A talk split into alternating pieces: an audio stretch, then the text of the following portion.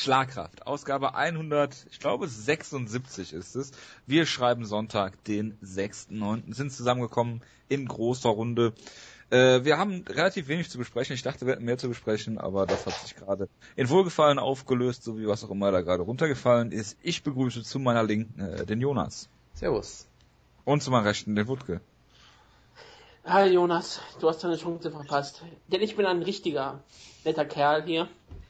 Und ich sag dir, jemand äh. heute, hat heute Geburtstag, jemand Wichtiges. Er ist 29, er wird 29 Jahre alt. Ich bedanke mich für 29 Lebensjahre bei den Schwamm Tarek verdient. Oh, das ist ja Der heute Geburtstag hat. Und es ist unfassbar, dass der Jonas das nicht weiß. Ich noch nicht gratuliert hat. ich habe der, der größte Tarek Fan. Der, ein, der einzige auch. Ich, ich, muss es mir noch in den Kalender eintragen, deshalb bin ich sehr, ich, ich bin dir sehr dankbar, dass du es mir gesagt hast. Das ist sehr schön. Bitte, bitte. Ja, ähm, wir haben eigentlich nur Neuigkeiten zu besprechen und UFC 191 und äh, fangen einfach mal an damit, dass zwei Leute bei UFC 191, wenn ich mich nicht vertue, mit Eminem rausgekommen sind. Wir haben ja schon mal über den Eminem Fluch gesprochen, dass Leute, die mit Eminem zum Ring kommen, relativ oft verlieren. Einen sehr starken, ja genau, ich weiß nicht, wer mit Use Yourself, irgendjemand ist mit Lose Yourself rausgekommen, hat natürlich auch verloren am äh, äh, gestrigen Samstagabend, äh, aber ich glaube, Andrea Lowski ist auch noch mit Eminem rausgekommen, also eins zu eins was Eminem angeht. Und seien wir ehrlich, Andrelowski hat auch nur verloren in dem Kampf. Hm, da kommen wir gleich noch zu. Ausführlich. Es gab diese äh, Go Big Pressekonferenz, die jetzt die nächsten Events, ich glaube, bis Jahresende einleiten soll. Ähm, und zwar gab es da eine Auseinandersetzung äh, zwischen äh, Donald Cerrone und äh, ja gut, eigentlich gab es eine äh, Auseinandersetzung zwischen Conor McGregor und allen anderen Beteiligten. Äh, was dabei lustig war, ist, dass äh, Donald Cerrone gesagt hat, dass Conor ja bisher gegen noch niemanden gewonnen hat, während äh, er äh, im Bild war, in Großaufnahme neben Chad Mendes sitzt. Der sehr traurig geguckt hat danach, ja. Genau.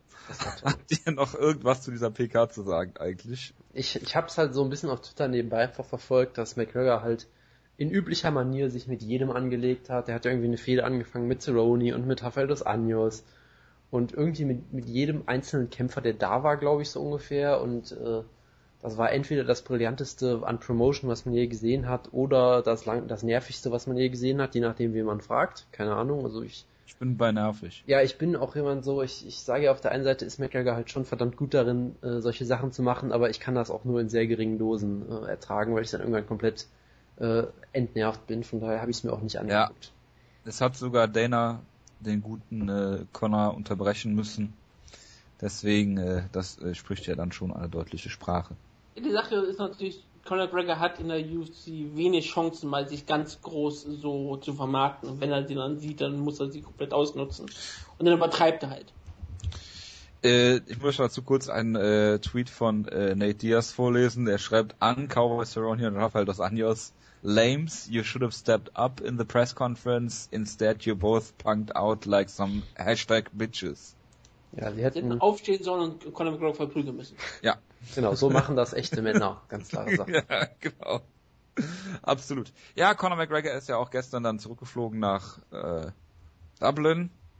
Und zwar ist die Ankunft in Dublin äh, gewesen. Wir haben eine Einladung bekommen, das ist kein Scherz. Wir haben eine Einladung bekommen, äh, äh, Conor McGregors Arrival in Dublin äh, beizuwohnen. Er wird, äh, er war allerdings nicht äh, verfügbar für Interviews, sondern nur für Fotos und Videos.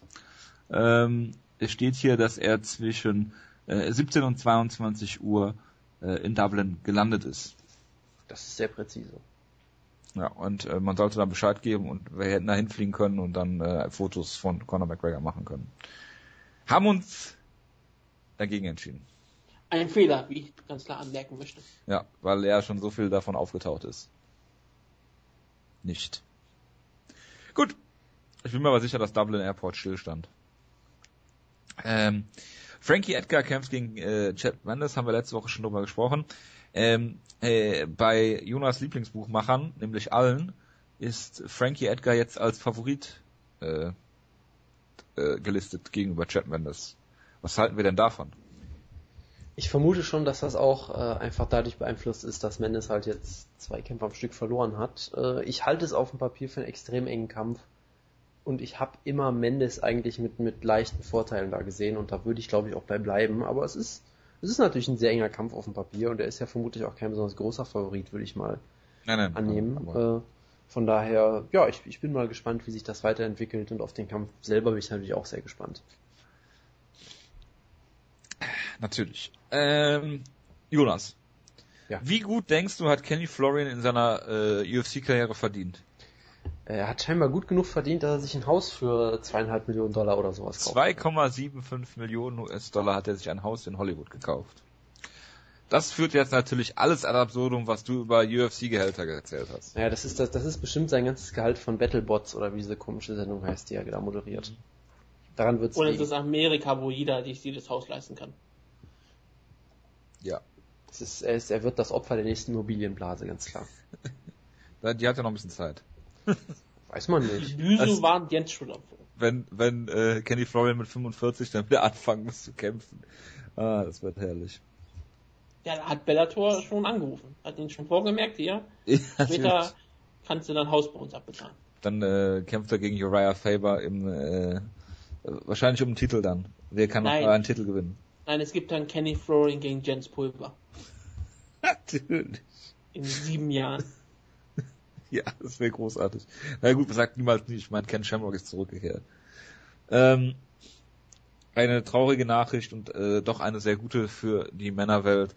Paige Van Zandt und Cody Garbrandt haben sich scheinbar getrennt, habe ich irgendwo gelesen. Da wir ja jetzt auch äh, seit letzter Woche absoluter Gossip-Podcast in der MMA-Welt sind und darüber hinaus, äh, wollte ich das nun mal kurz einstreuen. Mhm. Haben die schon nicht seit Ewigkeiten getrennt gehabt? Ich hatte sogar irgendwann mal gelesen, dass. Hatte ich nicht das letzte Mal, über Kobe Garbrandt gesprochen haben, so noch gesagt, dass sie nicht mehr zusammen sind? Nein? Jonas hat gesagt, dass Cody Garbrandt äh, ein Teil des zweitberühmtesten MMA-Pärchens nach Misha und äh, Brian Caraway ist. Ah, siehst du. Ich habe auf jeden Fall, ich habe die Geschichte auch gelesen, wie gesagt, dass sie gesagt hat, oh, äh, hat sie ja gescherzt, ich habe Kobe Gar- Garbrandt ausgenockt. Das ist natürlich ähm, für Jojo richtig schlimm zu lesen, Was? dass eine Frau behauptet, dass sie einen Mann ausgenockt hat. Das geht natürlich nicht. Im Training, sowas kann nicht passieren. Was? Ich Was hab hab eigentlich Hoff- damit zu tun? Ich habe eigentlich die Hoffnung gehabt, dass sie irgendwo gemerkt hat, dass Kobe Garbrandt richtig hässliche Tattoos hat und sagt, damit kann ich nicht zusammenleben. Jetzt ist sie mit Alan Belcher zusammen. Das wäre ein Traum. Also, wenn, wenn Ronda Rousey immer Schwergewichte hat, dann macht Paige Vince immer die Leute mit den, schlecht, mit den schlechtesten Tattoos. Ja, natürlich. Weil heiratet sie Cap Swanson. Willen. Natürlich. Ähm, ja. Ähm, wo wir gerade bei Mainstream und Gossip sind, äh, letzte Woche haben wir darüber geredet, dass Ronda Rousey der absolut größte Star aller Zeiten ist, weil sie wo bei Eurosport in irgendeiner Kolumne gelistet wurde. Ja, Ähm, jetzt war, ist auf Bild.de ein Video aufgetaucht, in der eine Brasilianerin, die wohl MMA und Jiu-Jitsu-Erfahrung hat, einen Dieb in einem Triangle-Show hält. ja, sowas passiert häufiger mal. Bestimmt. Ja, das äh, Es war nur sehr viral. ist aber nicht eingeschlafen. Das heißt, der Choke muss, kann nicht drin gewesen sein. Vermutlich hat Joe Rogan gesagt, der Choke ist drin. Also war der Choke nicht so gut wie der Choke von Undertaker gegen Brock Lesnar. Wenige Jokes sind so gut. genau. Ähm, in der allseits beliebten Kategorie Karriereende ist jetzt äh, Big Knock offiziell ähm, äh, nicht mehr äh, aktiv in der UFC. Nicht mehr ein Mann, laut Michael Bisping. Ja, genau, er hat keine Coronis mehr. Äh, er ist jetzt aber bei der UFC angestellt. Und ein weiterer Kämpfer hat seine Karriere beendet, Sam Stout, Hands of Stone. Hat er jetzt den Titel abgegeben an John Lineker. Ich glaube, er ist erst 31, 30 oder 31, Sam Stout. Ich glaube, sein bester Sieg war mal, äh, jetzt muss ich jetzt aus dem Kopf sagen, Eve Edwards oder äh, Spencer the King Fisher.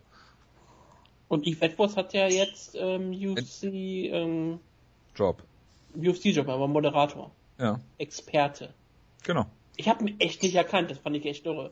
Und als sie dann sogar was eingeblendet haben wie ähm, Eves Pick, dann dachte ich einfach so, wer bist du? Eves? Und dann habe ich wirklich überlegt, ich hab, mir kam es echt nicht drauf, wer es ist. Und dann sagte Joe Rogan, oh, Eve Edwards. Und dann habe ich gedacht, ah, Ah, Okay. Eve Edwards. warum? Warum nicht? Ja, das ist, glaube ich, die Antwort. Warum nicht? Alle abgehalfterten MA-Kämpfer dürfen irgendwie bei der UFC mal in Anzug irgendwo rumsitzen. Also wird auch Sam Stout bald Experte sein. Das ist gar nicht mal auszuschließen, ganz ehrlich gesagt. Gut.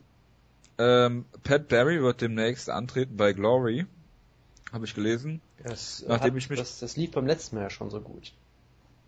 Ja, äh, nachdem ich mich in Berlin äh, mit zwei Minuten äh, mit Pat Barry unterhalten habe, Stimmt, hat er seinen 5K jetzt mittlerweile hinter sich gebracht? Oder seinen Marathon oder was auch nachdem immer? er einen Marathon mit dem 5K verwechselt hat, ähm, sagt er, dass er überhaupt kein äh, Kickboxen oder MMA mehr trainiert, beziehungsweise MMA nicht mehr trainiert und Kickboxen nur noch so sporadisch. Ähm, er keinen Bock hat auf Konditionstraining und ähnliches. Äh, freue ich mich schon auf den nächsten Glory-Kampf von äh, Pat Barry. Ja, wird super. Ja. Diese Woche haben sich die Gerüchte verdichtet, dass Fedor in die UFC kommt.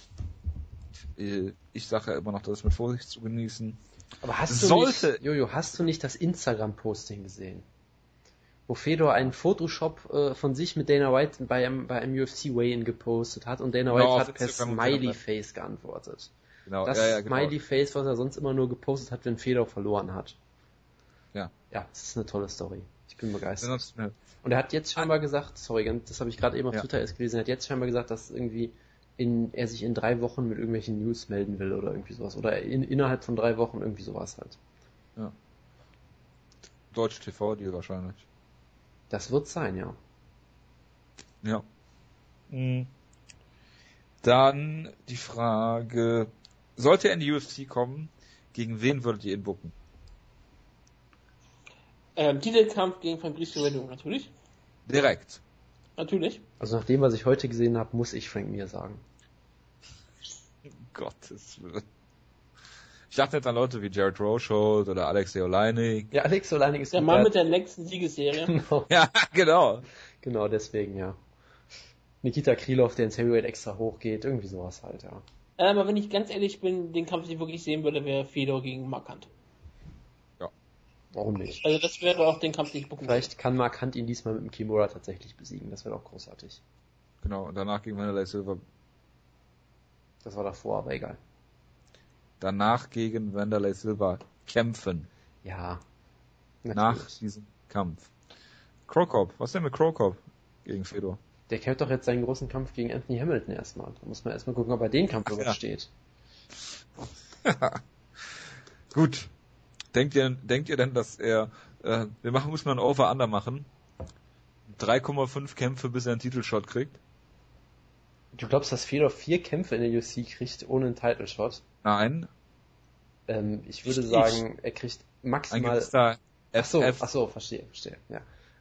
Ich könnte mir vorstellen, dass er einen Aufbaukampf kriegt und wenn er den gewinnt, kriegt er auf jeden Fall einen Titelshot. Ist doch vollkommen klar. Ich denke auch, spätestens der zweite Kampf äh, ist ein Titelshot. Ja. Gegen Brock Lesnar. Um den Interim-Titel.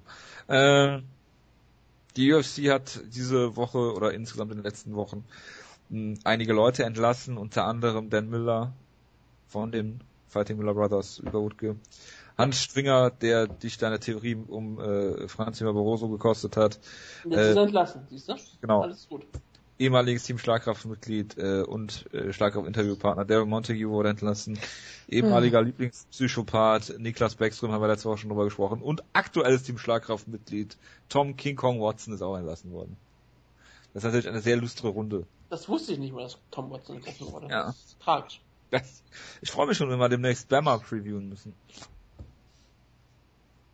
Ja, ich meine, warum nicht? Bama ist ähm, Größte britische. die größte Liga Europas. Ja, Alex Reed gegen äh, Tom Watson. Zwei, einfach. Zwei. War, Ne? war beim ersten Mal schon so gut, machen wir halt nochmal. Oder wir holen Ninja Hua aus dem, aus dem Retirement zurück oder irgendwie sowas. Cyril Diabate ist auch noch am Start. Äh, sicher. Jim Ja, Mills, Judo Jim Wallhart. Jim äh, Mills geht einfach eine Gewichtsklasse hoch oder so, da, da geht einiges. Ja, da, ich denke auch. Ähm, TAF 22 ist jetzt äh, komplett abgedreht und äh, die Liste ist jetzt herausgekommen von äh, Kämpfern, äh, Das die. ist nebenbei vielleicht die unterhaltsamste Staffel aller Zeiten, laut Dana White. Ach so, das ist äh, immer die aktuelle, glaube ich, ne? Das halte ich für eine infame Unterstellung. Gut. Ähm, es sind sehr lustre Namen dabei, wie zum Beispiel Fritz Grutzemacher. Oder Kein Deutscher, aber klingt so.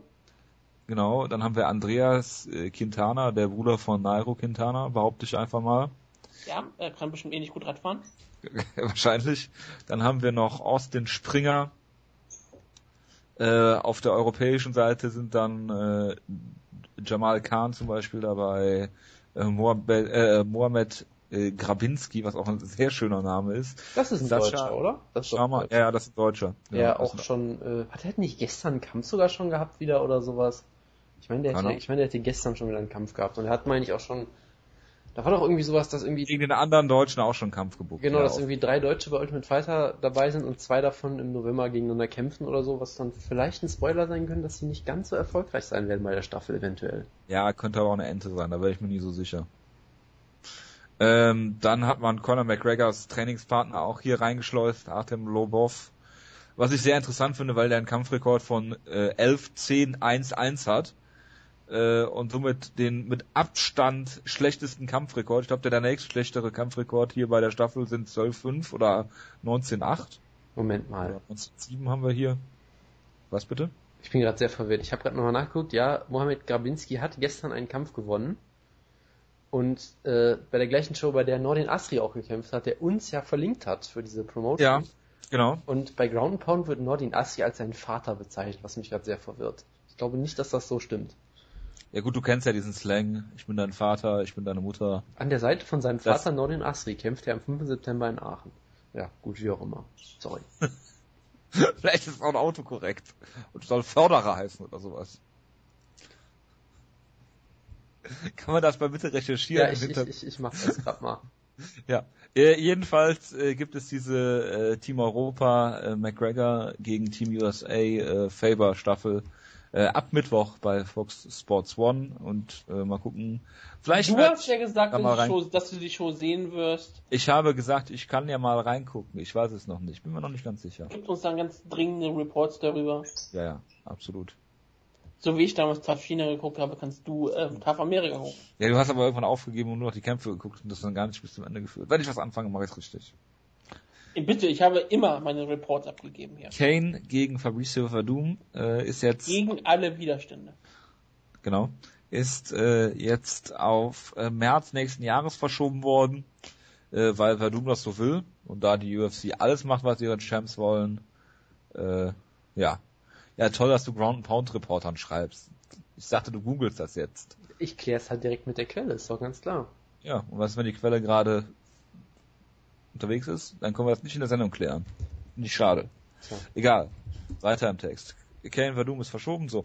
Ähm, Sat 1 Boxen lief gestern Abend in einem hervorragenden Kampf zwischen äh, Jürgen Bremer Konrad und Jürgen Bremer. und äh, Cole Conrad. Also, also ganz, ganz, ganz kurz fürs Protokoll. Solange Nordin Asri äh, den Herrn Grabinski nicht gezeugt hat, als er 13 war, ist er, glaube ich, nicht sein Vater. ich glaube, er ist auch nicht sein man nicht- Vater. Ich- ich glaube nämlich auch. Kann man das ausschließen? Da kann man, glaube ich, mit aus, von ausgehen, dass er das nicht ist, ja. Wir werden aber für euch, wegen des Nachnamens. liebe Hörerinnen und Hörer, wir werden aber weiter in der Story dran. Wir dran- bleiben da dran, ja. Genau, und recherchieren das weiter. Aber ich glaube, wenn Ground Pound das berichtet, dann entspricht das der Wahrheit. Das, das würde ich auch erstmal. Nur wenn Kai das berichtet hat. Ich finde, ich fände es gut, wenn das jetzt dann euer Nickname wäre. Also Nordin Asri, Nordin Grabinskis Vater Asri. Nordin Asri wäre auch ein sehr guter Kommentator für Maxdome, da bin ich mir sicher. da bin ich mir auch sehr sicher. Dein neuer Nickname sollte Ground and Pound Jojo heißen nebenbei. Ich hätte mich ja bewerben können. Habe ich leider verpasst. Äh, apropos Mainstream, ähm, Sat 1 hat gestern den Boxkampf äh, Conny Konrad gegen äh, Jürgen Bremer gezeigt. Ähm, soweit so äh, gut. Äh, und äh, nicht nur, dass Tobias Drews, der äh, eigentliche UFC Deutschland Kommentator, dann äh, ja auch noch für Sat 1 und Sauerland da kommentiert, ähm, gab es auch, äh, ich glaube Pascal Kraus war da und hat auch ein Interview gegeben, wenn ich das richtig verstanden habe. Ich habe es jetzt nicht gesehen, weil uns ja allen die Vor- und Nachberichte immer so ein bisschen auf den Nerv gehen, äh, mal äh, gelinde gesagt. Und ähm, es war äh, Werbung, sie haben Werbung eingeblendet, in bester Sky-Manier sozusagen. Und am Ring stand sogar auf dem Apron Werbung für Johnson gegen Dotson 2. Genau, mit einem winzig kleinen UFC-Logo noch dabei. Ja. Also es ist ein UFC-Logo dabei, aber es ist wirklich winzig klein. Woodke hat es ja schon verglichen mit, mit Aldo gegen Faber damals, glaube ich. Diesem Ja. WEC Pay-Per-View, wo dann nirgendwo das Wort WEC erwähnt wurde. Weil Ja, auf hier- Spike nicht erwähnbar war. Genau, hier stand es ja zumindest noch klein drauf, aber äh, ja, ich, ich fand das sehr interessant. Ich habe das irgendwie gerade noch mitbekommen, weil ihr den Kampf geguckt habt, sonst wäre es auch komplett an mir vorbeigegangen. Ähm, ich bin mal gespannt, äh, wie sich das noch so entwickelt, weil das ist ja durchaus schon mal ein vielversprechender erster Schritt. Das war auf jeden Fall sehr interessant. Also äh, lustig zu sehen mal wieder. Und äh, mit äh, Tobias Dreves hat man da natürlich einen äh, fähigeren Mann, sowas rüberzubringen, als damals Sky zum Beispiel äh, für den Mayweather gegen äh, Pacquiao-Kampf, wo die Hälfte der äh, Kommentatoren die Namen nicht mehr richtig aussprechen konnte. Akaio. Genau. Oder der Q-Kommentator, der konnte die auch nicht richtig aussprechen, aber das hatte andere Gründe. Ähm, Ich glaube daran, dass er betrunken war und ein alter Mann ist.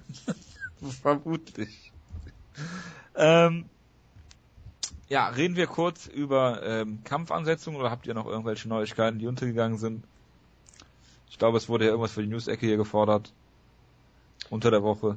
Ähm, Aber nimm mal sehr viele Sachen. ich glaube, das meiste sind äh, Kampfansetzungen. Ah, es gab die tolle Story genau, dass ähm, die UFC ähm, von Dez vom 10. bis 12. Dezember drei, Sh drei Shows an drei Tagen hintereinander machen will dieses Jahr. Ja. Alle drei in Vegas, das wird glaube ich auch ein ganz großer Spaß.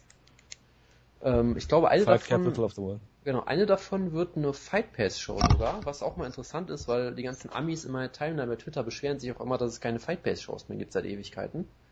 Ähm, zum Beispiel auch sowas wie die UFC Japan Show in Ich werde mich da zwei Wochen oder so. Die UFC Japan Show, die es bald gibt, ist ja zum Beispiel auch keine Fight Pass Show mehr, was die vor einem Jahr vielleicht noch gewesen wäre. Von daher äh, ist das ja auch mal ganz interessant und ja, äh, Hashtag Go Big, sag ich da nur. Ja, absolut. Wolltest du auch Ähm. noch was irgendwie zu äh, Donald Trump vergleichen sagen? Ja, das wollte ich gerade sogar anbringen. Oh, Ich wollte gerade sagen, dass Faye war Dana White mit Donald Trump verpflichtet hat. ja, Und er meinte das positiv. natürlich. Ja, das War doch klar. Das, äh, ja, das sagt Weil alles, beide ähm, immer ihre eigene Meinung klar sagen. Ja, Und nicht drumherum reden. absolut. Sie packen die Probleme an, an der Wurzel. Ja, Und die UFC hat ihren Kämpfern gesagt, ähm, eine Gewerkschaft gründen ist nicht gut. Ja. Denn Gewerkschaften sind nicht gut. ja. Und Kampfgewerkschaften sind noch besser nicht gut. Dann kann ich jetzt noch mal eine, einen Hot Take einwerfen, dass die von den Fertitas äh, gegründete äh, Holding oder was auch immer das ist, diese Station Casinos, dass ein Viertel davon der Deutschen Bank gehört. Also gehört ähm, ein bisschen UFC auch der Deutschen Bank. Nein, Sufa hat nichts mit Station Casinos zu tun. Natürlich. Ja. So. Dann äh, 100% der UFC gehören noch Dana White. Ich dachte sogar irgendeine Briefkastenfirma in Irland. Ja, die auf Dana White läuft, wahrscheinlich. Vermute ich mal. Ähm, kommen wir zu Kampfansetzungen. Äh, Jona Jedrzejczyk haben sie jetzt auf die gleiche Card wie Ronda Rousey gestellt. UFC 193 hat sozusagen mit ähm, äh, dem Violence-Kampf äh, Condit gegen Lawler getauscht. Die sind jetzt bei 109, äh, 195. Ach gut, was ich schon fragen wollte, seit wann schreibst du für Bloody Elbow? Ähm, Ja. ich, ich schreibe schon häufig für Bloody Elbow unter dem Namen Steph Daniels. Achso, ich dachte äh, Mark Bergmann. Ähm, die haben nämlich diese Woche geschrieben, Violence Alert, Condit vs. Lawler, move to 195. Da haben wir schon vermutet, dass du äh, undercover unterwegs bist. Ja, und dann, dann hat Wutke uns äh, Sachen in den Gruppenchat geschrieben, die ich jetzt nicht wiedergeben will. Ich habe eine riesengroße MA-Reaktion erhalten, ja? Eine Reaktion. Erektion. Habe ich Reaktion gesagt? Ja. Ja. Meine Erektion hat darauf reagiert. Mein Penis hat sich ähm, darauf reagieren lassen. Mit einer großen Erektion und war sehr gespannt drauf. Ähm, ich bin immer noch sehr hart. Ich bin hart wie Ich Kimoto. herrlich, dass du nicht nur Kraniotakis falsch aussprichst, sondern auch Erektion und Reaktion durcheinander wirfst. Das ist Ich herrlich. kann auch mal Fehler machen. Das passiert kann mir selten. absolut. Ja, das passiert selten, aber ich stehe zu meinen Fehlern. Wie sprichst du denn Valerie äh, Latourneau aus? Natürlich. genau. Die kämpft nämlich gegen Joanna Jedrzejczyk. Weil man das so ausspricht. Ja, ja, genau. Benutzt auch immer Eau de Toilette. Öde Toilette, bestimmt. Ja. Ja. Äh, Joanna Jedrzejczyk Ich gegen... fahre ja auch meistens gerne nach Soest. ja, absolut. Ähm, Da das letzte Match vom Baron von Hagen damals zu sehen. sind jetzt im kommenden Event von der Rousey gegen Home Show in Australien gebucht. Ähm, weitere Kampfansetzungen haben wir Max Holloway gegen... Findest du den Kampf denn eine gute Ansetzung? Welchen Kampf? Ähm, Latanö gegen äh, Jędrzejczyk. Nö, ich finde eine Scheißansetzung, aber sie wollen halt Jędrzejczyk bucken auf die letzte Karte wie Ronda Rousey. Ja. Das war so ziemlich die einzige Option, weil sie ist, glaube ich, auf Nummer 10 gerankt und wird sang- und klanglos untergehen. Von daher ist es nachvollziehbar, aber kein guter Kampf. Richtig. Und die Entscheidung, sie auf die gleiche Karte mit Rousey zu bringen, finde ich ja sehr, sehr clever weiterhin, muss ich sagen. Das äh, macht Ja, das, das ist ist eine sehr gute Idee. Weil ich glaube auch, dass, dass äh, äh, Joanna Jedrzejczyk auch durchaus ziemlich viel Charisma hat und sie braucht halt, äh, sag ich mal, die, die Rousey-Fanbase, wenn die dann eine weitere großartige weibliche Kämpferin sieht, dann kann man da vielleicht auch einen kleinen Star, also einen Star halt, ne? Aber man kann auf jeden Fall ihr Profil schärfen und das ist sicherlich eine sehr, sehr gute Entscheidung. Und sie sollte auch in dem Kampf keine großen Probleme haben, deshalb äh, umso besser in dem Fall. Genau. Dann haben wir noch weitere Kampfansetzungen. Sie wollen im Dezember äh, Misha Tate gegen Amanda Nunes booken. Dann äh, kommt gegen Lawler äh, 195, habe ich schon gesagt. Und dann haben sie so ein bisschen UFC 194 aufgefüllt. Ähm, und zwar mit den Kämpfen äh, Tisha Torres gegen Michelle Waterson, Damian Meyer gegen Gunnar Nelson, Uriah Faber gegen Frankie Sands und äh, Max Holloway gegen Jeremy Stevens. Außerdem auf der Karte sind Jose Aldo gegen Conor McGregor, Chris Whiteman gegen Luke Rockhold, Jacare Souza, äh, De Souza, Entschuldigung, gegen Yolo Romero. Dann haben wir noch äh, Watley Alves gegen Colby Covington, Court McGee gegen Marcio Alexandre Jr., John McDessie gegen Yancy Madeiros, äh, Leonardo Santos gegen Kevin Lee, Joe Proctor gegen äh, Magomed Mustafayev und das war's, genau. Das liest sich doch hervorragend.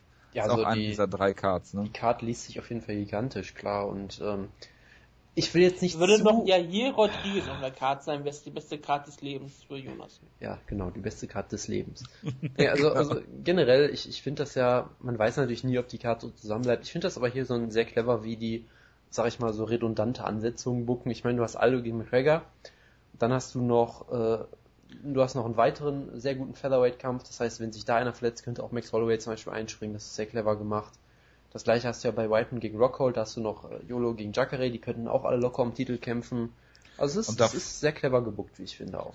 Und davor an dem Tag, freitags, ist ja diese, das TAF 22 Genau, Finale. da ist noch Mendes gegen Edgar. Und da ist Mendes gegen äh, Edgar, Genau. Nomogomedov gegen Ferguson, Lawson gegen Dunham und Ryan LeFlair gegen Mike Pierce bisher. Ja, es ist, Für ein TAF-Finale ist das auch der Hammer. es ist gigantisch, ja. Also Gut, Frankie Edgar ist ja auf der Karte, damit, falls ähm, Josiah wieder ausfällt, dass er einspringen kann. ja, aus dem Grund, den ich gerade, ja, egal. Ja. Ja. Äh, wie dem auch sei, äh, ja. Dann war's das mit Kampfansetzungen. Ja. Ja, schön. Habt ihr noch was? Äh, nö. Gut.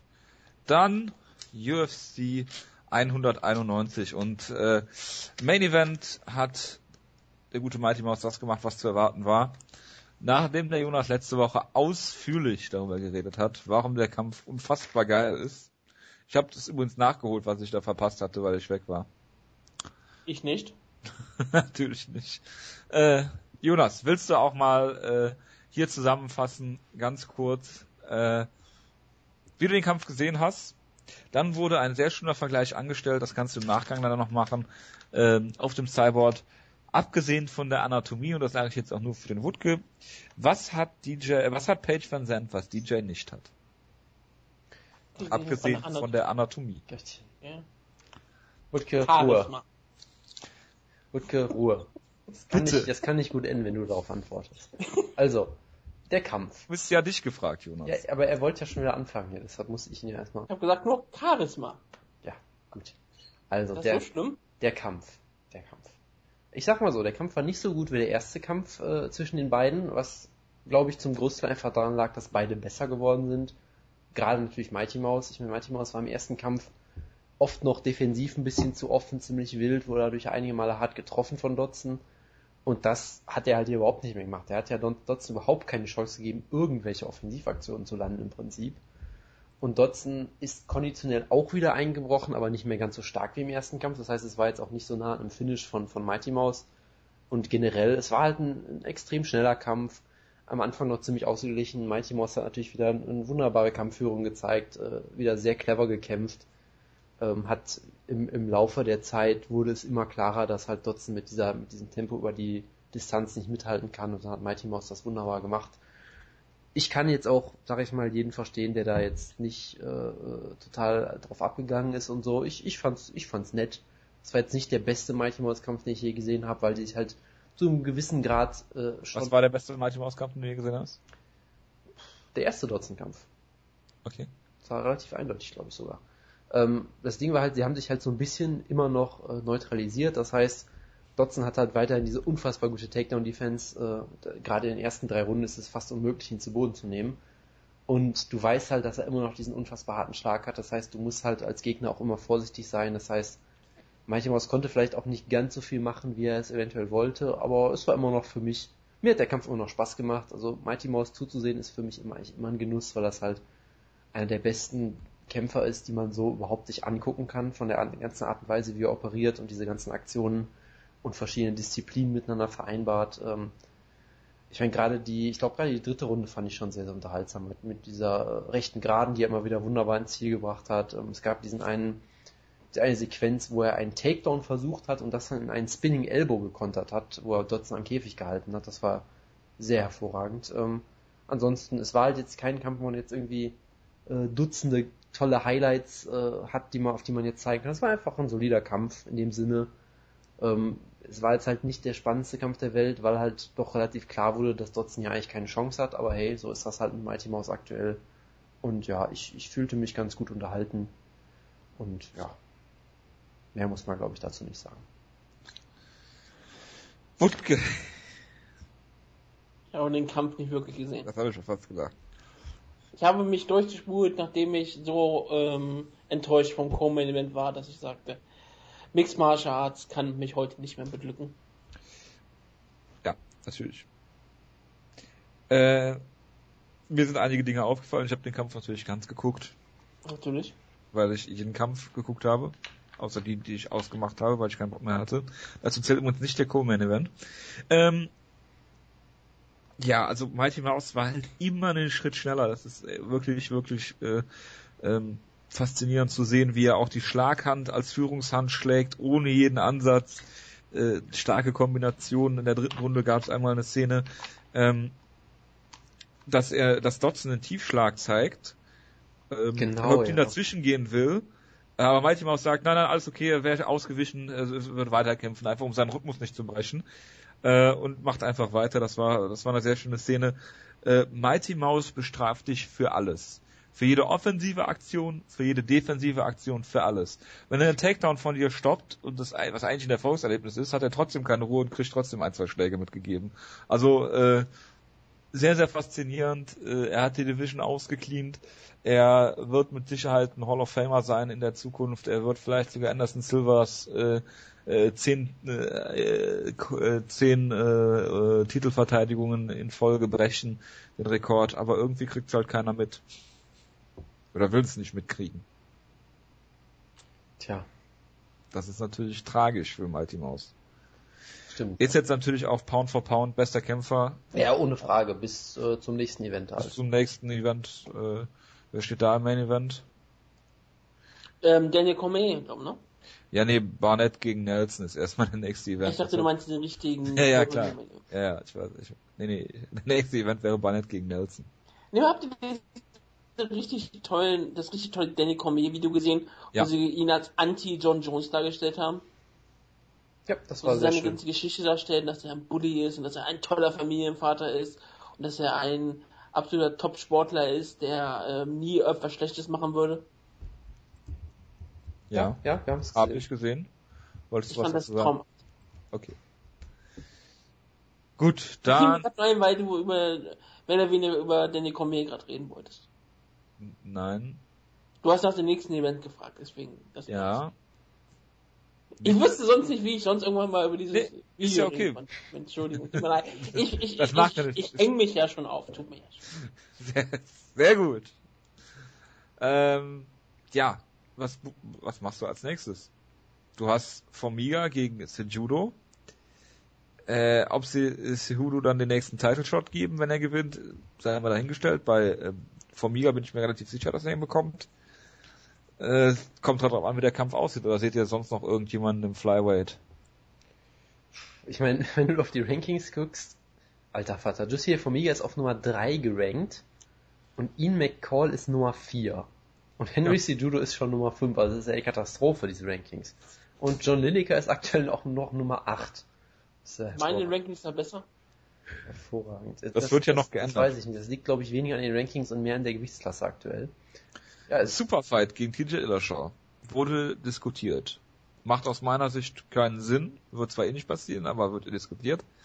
Äh, weil Dillashaw noch einiges an Leuten äh, zu kämpfen hat, bevor das in Betracht käme. Ähm, also mit, mit einiges an Leuten meinst du jetzt äh, Asunsau und äh, wen noch? Moment, ich gucke. Was? Das kann ich hier ganz genau sagen. Dillashaw kämpft bei gegen Dominic Cruz. Ach so, ist das so? Dominic Cruz ist noch da. Michael McDonald kommt jetzt zurück. Der hat sich auch mit, mit einem Facebook-Post diese Woche zurückgemeldet. Äh, vielleicht ist er auch noch da. Dann äh, hast du noch Aljamain Sterling, der zurückkommt. Äh, Thomas Almeida. Johnny Eduardo. Ja. Von daher, da sind noch einige Leute, die innerhalb von ein, zwei Kämpfen, die er noch machen wird, äh, da oben reinstoßen könnten. Was du im Flyweight jetzt nicht hast, weil er hat Benavides zweimal besiegt, Formiga hat er jetzt noch nicht besiegt, Ian naja, McCall hat naja, er also, also Moment, besiegt. Moment, dann hat er Sejudo noch nicht gekämpft, dann hat er äh, Moraga besiegt, er hat Horiguchi besiegt, Lineker ist nicht mehr in der Division, dann wäre der nächste Zack Markowski. Joe Soto? Es gibt natürlich einen Mann, einen Mann im Flyweight. Nein, den, Ray Borg wird jetzt nicht hier für erwähnt. Den, für den Mighty Ray Mouse, Borg kommt nicht in Frage. Für den Mighty Mouse nur den, den Gürtel warm hält und ich rede natürlich von Wilson Reis. Nein, ich rede natürlich von Ray Borg. Nee, also klar, es ist Flyweight ist, schön abgekocht. Flyweight ist äh, sehr, sehr dünn besetzt. Das ist halt einfach so. Und Mighty Mouse ist sehr, sehr gut. Das ist eine schlechte Kombination aktuell. Genau. War die Gewichtsklasse ein Fehler? Äh, nein, für mich nicht, weil mir macht sie Spaß. Alles andere, alles andere kann ich nicht beurteilen. Wutke, du wolltest noch was zu den Pops sagen, als er den Gürtel bekommen hat.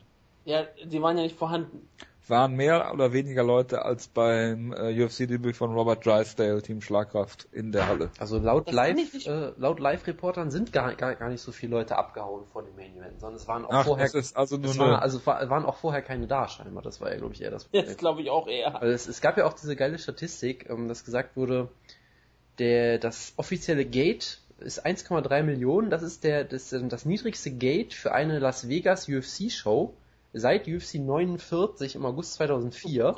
Und weißt du, was bei UFC 49 passiert ist? Ähm, das war das war kurz vor Tito Ortiz gegen Patrick Cote. 49 du kommst, war. Du kommst ähm, eh nicht drauf. Soll ich es auflösen? Nee, es war das Debüt von Joe Riggs in der UFC. Oh Gott! Also ist Joe Riggs eigentlich dran schuld. Das ist ja unglaublich. Über Joe Riggs werde ich ja gleich noch eineinhalb Stunden philosophieren hier. Das ist richtig, ja. 49 war Unfinished Business. Es war, es war Vitor Belfort gegen Randy Couture 3. Unglaublich. Da gab es auch Eve Edwards gegen Josh Thompson auf der Karte. So schließt sich der K.O. Boah, das war ein geiler K.O. das war ein geiler K.O. Guckt euch den K.O. an. Und so war ein Co-Main-Event. Unglaublich. Ja, als Eve Edwards die ungekrönte Nummer 1 im Lightweight war damals. Lang ist es her. Auch auf der Prelim Card, Caro Parisian besiegte Nick Diaz. Schön.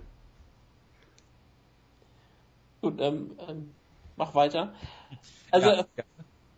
Es, es, es, es, es, natürlich sind nicht viele Leute aus der Halle rausgegangen. Ich meine, wenn du schon, das war ja irgendwie, es gab ja keinen besonderen Co-Main-Event der irgendwie wirklich irgendwas überstrahlt hat. Deswegen, oh, der die Leute, war, die da waren. Der war schon die, sehr besonders, der co event Ja, klar, aber die Leute, die da waren, das sind schon die Hardcore-Fans gewesen, auch in Las Vegas. Und die wollten auch, die schauen sich auch in die Videos Mighty Mouse Johnson Main Event an. Aber es war halt keine Reaktion da, als Johnson den Kampf gewonnen hat. Und er hat sich ja sogar darüber aufgeregt, dass ihn Fans ausgebucht haben.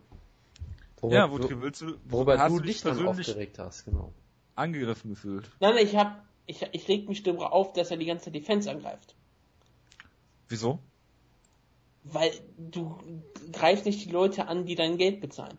Das macht Dana White doch auch immer. Das ist richtig, aber Dana White ist auch geisteskrank. Ja. Aber was hat und, Mighty Mouse denn John, zu verlieren? Mouse, das kauft, meinst, das kauft Mighty man seinen Pay-Per-View nicht. zu verlieren, aber er wird auch kein toller hier dadurch. Wie soll Nur man weil du Fans angreifst, bist du nicht Floyd Mayweather. Wie sollte man denn Mighty Mouse promoten, deiner Meinung nach? Genauso wie man es jetzt auch macht. Gar nicht. Er ist ein Flyweight. Ihn, ihn, ihn auf Pay-Per-Views in den Main Event stellen. Nein, er müsste, auf, er müsste eigentlich Ah. nur auf Co-Main Events antreten. Ja, oder auf Fox. Das haben sie ja versucht. Ja, hat doch Ja. gut funktioniert, oder? War doch okay. Hat auch War gut, gar nicht so schlechte Ratings gezogen. Ja, also du kannst ihn auf jeden Fall nicht, du solltest ihn auf jeden Fall nicht als Pay-Per-View-Headliner promoten. Das ist für ihn als Nachteil, als Er ähm, will das ja auch gar nicht mehr. Nee, hat er auch ganz klar gesagt. Er ist ja auch Ja. kein Idiot, er will auch Geld verdienen. Ja. Und dass er auch intelligent ist, das zeigt man, sieht man ja seinen Kampfstil. Aber ich meine, für die UFC wäre es am besten, ihn nie wieder in den Main Event zu stellen, außer vielleicht bei Gratis-Shows, wie gesagt auf Fox, das kann man ja auch durchaus machen, das ist ein Titelkampf, dann das klingt immer ganz gut.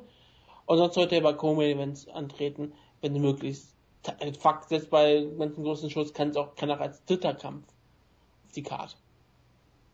Der Titel ist eh nichts wert. Das, äh, Weil die Gewichtsklasse halt wirklich einfach so dünn besetzt ist. Das ist nichts gegen Martin Maus, der kann nichts dafür. Nicht jeder kann charismatisch sein. Deswegen muss er wie von anderen Kämpfern leben. zum Beispiel Frank Mir und Andrei Arlovski. Die beiden sind sehr charismatisch, die haben nur noch mehr enttäuscht und zwar auf jeden Fall. Ja, Wutke. Jetzt äh, bin ich mal gespannt, was du zu dem Kampf zu sagen hast. Du warst ja letzte Woche gehypt als den äh, eigentlichen Main Event. Ja, er war ja auch der eigentliche Main Event, sind wir mal ehrlich. Ja. Ja. Nein.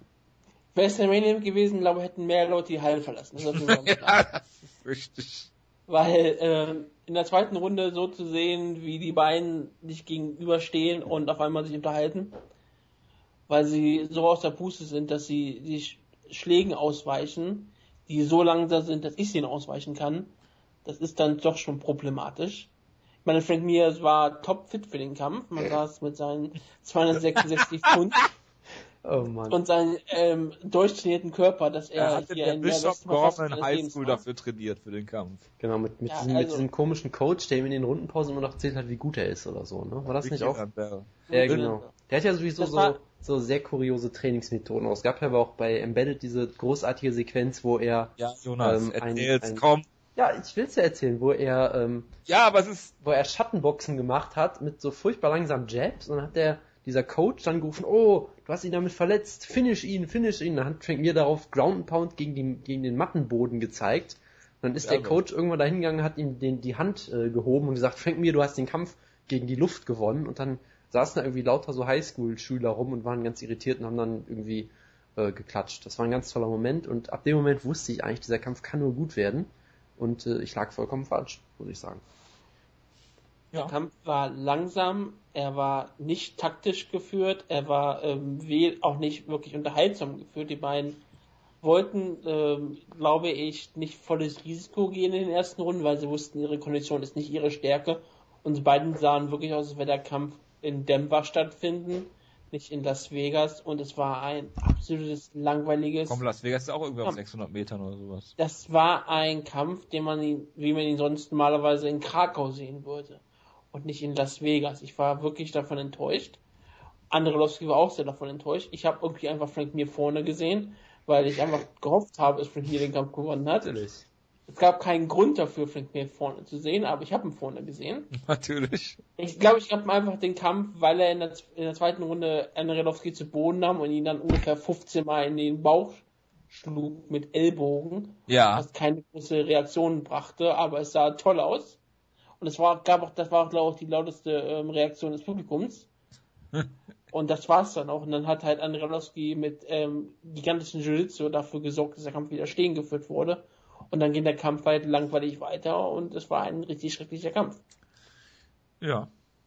Ich fand Also- den Kampf, ich fand den Kampf gar nicht so schlimm. Ich habe nämlich genau das erwartet. Wie kann man das erwarten, die beiden Namen? Ja, es sind schlechte Kämpfer. Es ist die Nummer 4 im Schwergewicht. Ja, das ist Die Nummer schrecklich. 10. Das ist die beste Schwergewichtsdivision aller Zeiten. Genau, aber letzte Woche noch ausführlich drüber gesprochen. Ähm, ich habe den Kampf unentschieden gegeben, was natürlich ein, ein direktes Rematch zur Folge haben sollte. Das Ja. sollte es eh haben, als Entschädigung. Erste Runde hatte ich bei Alowski, zweite Runde bei mir und die dritte Runde habe ich dann unentschieden gegeben. Ich guck mal, ob ich mir irgendwas notiert habe, was von Relevanz wäre, ja, die Elbows zum Frank Mir hat ein wunderschönes Spinning Backfist gezeigt. Es gab eine Spinning Backfist, genau. Die sogar getroffen hat. Da hat sogar Edson Barbosa gezittert. Da hat sich nämlich wieder erinnert an Paul Felder. Dann habe ich zwischendurch äh, Leute aufgeschrieben, die er durch sein Rumstehen und Reden äh, imitiert hat. Dann stehen hier Anderson Silva, Conor McGregor und Nick Diaz auf dem Zettel. Und äh, Frank Mir ist relativ durchsichtig, was seine Takedowns angeht, weil er immer in die Normalauslage geht, um einen Takedown zu zeigen, was trotzdem geklappt hat und ja, das ist natürlich dann schade. Sie waren sehr, sehr langsam, die Takedowns, muss man uns ehrlich mal sagen. Ja. Aber ja, das war halt was zu erwarten war, wenn es keinen schnellen Knockout gibt. Ich habe noch eine schöne Statistik gefunden. Ähm, Frank Mir hat in diesen 15 Minuten weniger Significant Strikes gelandet als John Lineker in knapp zwei Minuten. Das finde ich sehr schön. Ja, aber Frank Mir Eigentlich in nur einer Minute, weil eine Minute nichts passiert ist bei Das ist Lineker. durchaus richtig, ja. Aber gut, bei mir gegen Alowski ist 15 Minuten nichts passiert. Von Ja, klar. also Wutke. dieses Gift, was du mir geschickt hast, ist der Traum. das ist wirklich geil. Das erinnert mich so ein bisschen an Kimbo Slice und Houston Alexander. Ich bin fast, ich bin hypnotisiert vom Bauch von Frank Mir. wie weit er sich einziehen kann und wie weit er wieder rauskommt, ist echt faszinierend. Ich bin gerade, ja. Er ist einfach, er ist einfach noch nicht groß genug. Er muss, Nee, ein bisschen, er- er er muss mu- ein bisschen Powerlifting machen für seinen nächsten Kampf.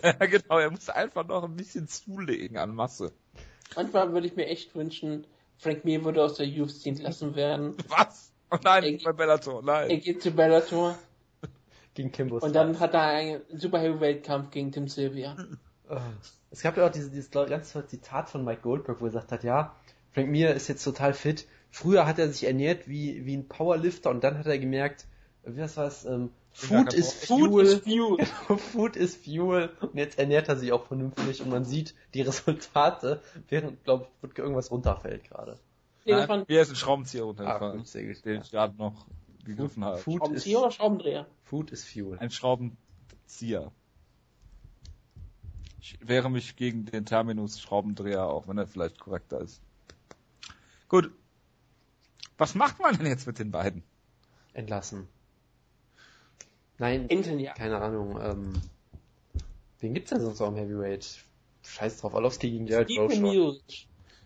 Alowski ja Jared Skepsis. Rochold, mir ist alles egal. oh, du musst den aber gehasst haben, den Kampf, um Jared Rocco zu geben. Tja. Äh, das Problem ist mit Arlovski, er hat gewonnen. Ja. Du hast ja jetzt noch, ja, Travis Brown hat er besiegt, äh, Rothwell kämpft gegen Stipe, dann hast du noch JDS gegen äh, Overeem, aber äh, der Heavyweight-Titelkampf ist ja auch erst im März, deswegen Ja, stell ihn halt gegen den Sieger von, äh, was ist denn das jetzt? Barnett gegen, gegen Nelson nächste Woche oder in ein paar Wochen oder so? Ja. Stell ihn halt gegen den Typen, Ja. ist auch egal. gegen den Typen.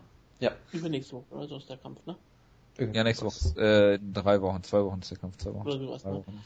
Ähm, das Irre an der, äh, an der Sache ist ja wirklich, dass Joe Rogan das Interview hielt, als hätte ähm, Arlovski irgendwas ganz Großes gewonnen.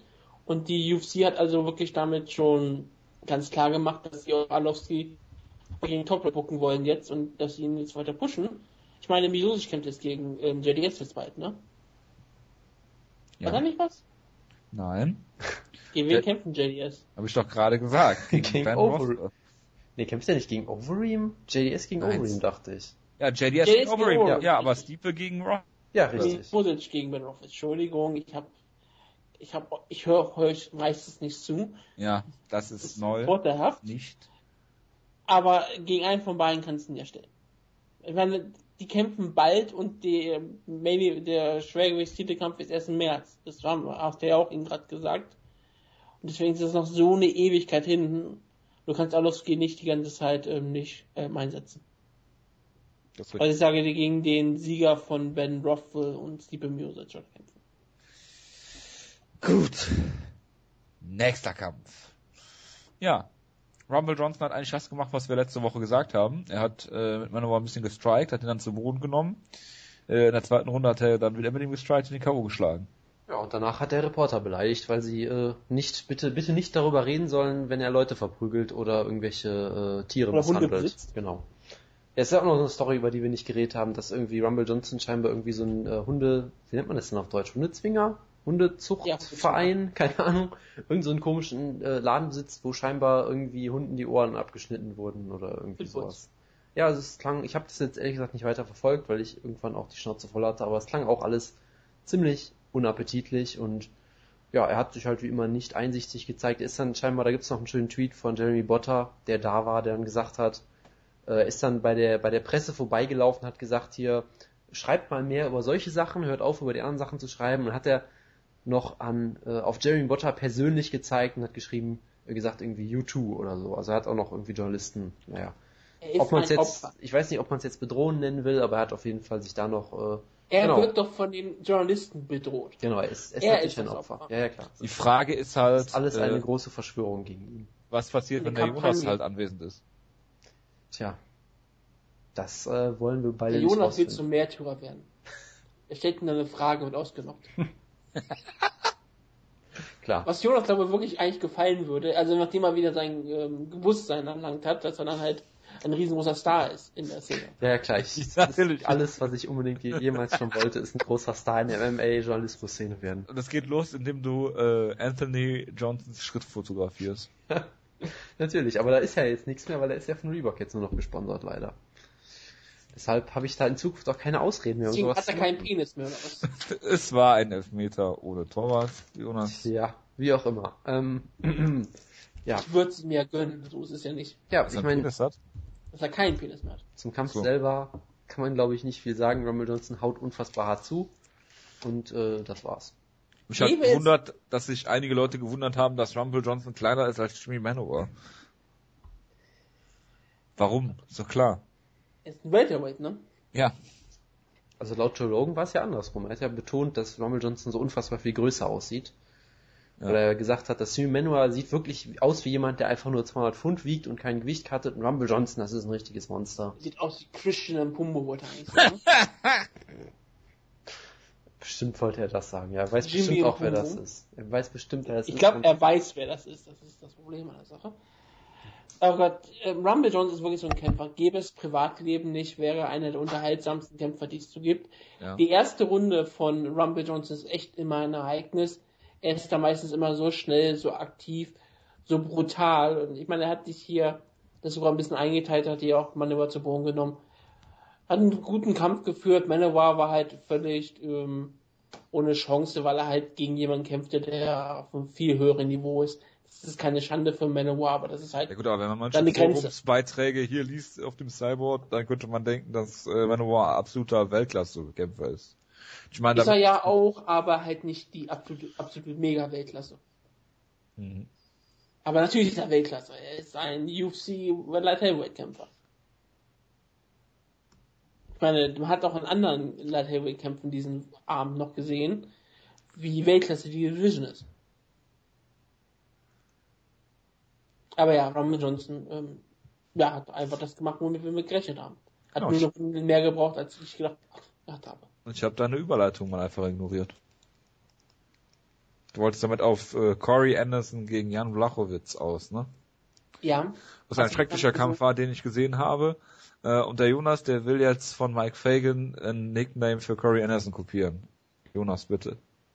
Ja, nee, das will ich ja jetzt nicht mehr machen, weil du den Tweet ja gelesen hast. Ja, ich habe gedacht, Also, Mi- Mike Fagan hat ja diesen tollen Witz gemacht, dass Corey Anderson jetzt seinen Nickname ändern könnte in, was war's? Beastin 25-10-8. 10-8. Genau, das ist ein toller Nickname. Mehr habe ich zu diesem Kampf auch nicht zu sagen. Ich habe Jojo nämlich gefragt, ob ich ihn gucken soll. Er hat gesagt, nein, tu es bloß nicht und dann habe ich es gelassen. dafür habe ich aber gesagt, guck bloß Joe, Reek, äh, Joe Diesel Riggs und du hast es nicht gemacht. Ja, auf sowas höre ich doch ganz sicher nicht. Ja, dann, boah. Nächstes Mal, wenn du nachfragst, dann lass ich dich so Corey Anderson gegen Jan Blachowicz gucken. War ein solcher Schuss ins Bein.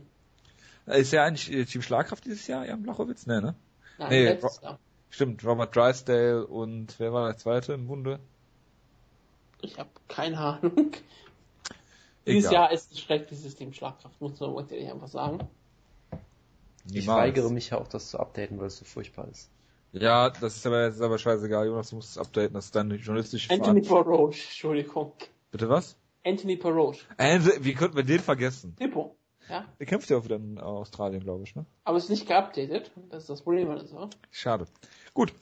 Machen wir mal weiter im Text mit äh, dem Opener Page Van Zandt gegen Alex Chambers. Äh, ich merke jetzt, dass ich mich erfolgreich um die Frage gedrückt habe, was anders an ihr ist und an Dotson, merke ich gerade. Ja, ja, nee, nee, da wäre ich jetzt drauf zurückgekommen. Ah, sehr schön. Jonas. Äh, Paige Van Zandt ist ja eine sehr, wie sagt man, äh, ja? interessante Kämpferin. Ach so. Äh, auch äh, vom Gewicht her ähnlich nah an Demetrius Mighty Mouse Johnson, zieht aber viel mehr Reaktionen, jetzt mal abgesehen von ihrem Aussehen. Was denkst du denn ist der Grund dafür, außer das Anatomische? Tja, also Woodke hat ja gesagt, dass sie charismatisch ist. Das würde ich äh, sehr stark bestreiten, ehrlich gesagt. Ähm, ja, ich habe nicht das Gefühl, dass sie besonders charismatisch sie ist. Charismatisch. Da hat ähm, Jordan Hast Green... du nicht den Werbespot gesehen, den er mal gedreht hat? Nein. Ja, der, das ist, spricht nicht dafür. Oh, das war sie ist doch einfach unterhaltsam. Also, das war einfach nur ein aus All-American. vielleicht, aber ich, ich, ich weiß nur, ähm, Jordan Breen hatte auch so eine tolle Anekdote zu erzählt, wie er irgendwie vor irgendeiner Arena mal stand im letzten Jahr und Paige Van Zandt stand da irgendwie auch rum und wurde dann von irgendwelchen Fans angesprochen, so hey, bist du nicht Paige Van Zandt? Und sie hat dann versucht, sich rauszureden und gesagt, nee, nee, bin ich nicht. Und das haben ihr die Fans nicht geglaubt, bis sie dann irgendwann gezwungen war, doch zu sagen, ja doch bin ich und dann doch Fotos mit denen zu machen. Also, äh, ich würde jetzt nicht unbedingt sagen, dass sie besonders charismatisch oder eloquent bisher ist. Äh, sie hat halt äh, diese Vermarktbarkeit, sie hat das Aussehen. Sie ist ja auch 15 Jahre alt. Also. Ja, sie hat äh, wie äh, Patrick Wyman immer sagen würde, sie weiß, was Snapchat ist und wie man das bedient und damit ist sie bei der jungen Generation, äh, äh, kommt sie damit gut an, hat irgendwie viele Follower auf Instagram und weiß ich nicht was. Ähm, von daher, das hat sie halt und sie hat halt auch einen unterhaltsamen Kampfstil. Ich meine, sie, sie geht halt, äh, sie kommt halt immer sie raus einfach nach vorne wie, wie eine Dampflok, ja. ja. Weil ich meine, was du von ihr sagen kannst, sie ist eine gute Athletin, sie hat eine unfassbare Cardio äh, sie kann unfassbar, unfassbar hohes Tempo gehen, sie ist auch bereit, Schläge einzustecken. Und so kann sie halt, sag ich mal, Kämpferin in, im unteren Drittel der Division oder sowas, kann sie einfach überrennen. Ich meine, das hat sie hier mit Alex Chambers wirklich gemacht. Sie hat ja auch einige äh, Schläge eingesteckt und stand da teilweise sehr, sehr offen rum, aber es macht ihr halt einfach nichts, weil in der Gewichtsklasse... Weil Alex Chambers halt einfach schlecht ist. Ja, und ich sag mal auch, viele Frauen in der Gewichtsklasse haben jetzt halt auch nicht gerade Knockout-Power unbedingt. Ja, also mit Joanna Hedricek kannst du das nicht machen, aber mit vielen anderen kannst du halt auch durch ein paar Schläge einfach durchlaufen eventuell, wenn du das, wenn du auch gerade mental dazu äh, in der Lage bist und das macht sie halt auch und überwältigt dich halt einfach. Endlich reden wir wieder mit, über die Psyche mit, mit diesem unfassbar hohen Tempo und ich meine im Clinch ist Paige Van Zandt auch eigentlich ziemlich gut. Sie hat ein paar Judo-Würfe, die sind jetzt nicht perfekt, aber hey, sie hat ein paar. Ähm, äh, sie, sie, hat, Judo. sie hat äh, sehr gute Kniestöße zum Körper gerade auch gezeigt in dem Kampf. Äh, Sie hat sehr aktives Ground Pound, auch wenn sie dich mal zu Boden Was passiert, wenn so sie so Joanna Jedrzejczyk in den Clinch nimmt? Äh, sie wird vollkommen sie wird zerstört total verprügelt das, das, und äh, hat danach keine Nase mehr. Das ja. zweifelt ja auch niemand an, dass sie jetzt einen Titel Doch, gewinnen würde. Mike Goldberg zweifelt das an, weil er hat gesagt, als sie den Arm gezeigt hat, äh, das war Ronda Rousey-like.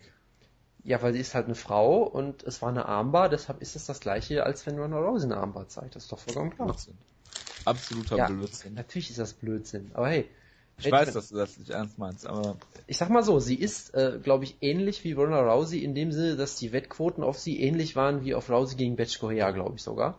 Ja, das. Da, da gab es ja diesen gigantischen ja, Hype auch. Betch ähm, Correa ist Nummer 8 im, äh, in der Division. Lass mal gucken. Äh, das wäre gegen Jojo Calderwood, wär, wäre das äh, Niveau, wenn du das äh, Gewichtsklassenübergreifend siehst. Und da wäre sie mit an Sicherheit ganz Wahrscheinlichkeit nicht so hohe Favoritin.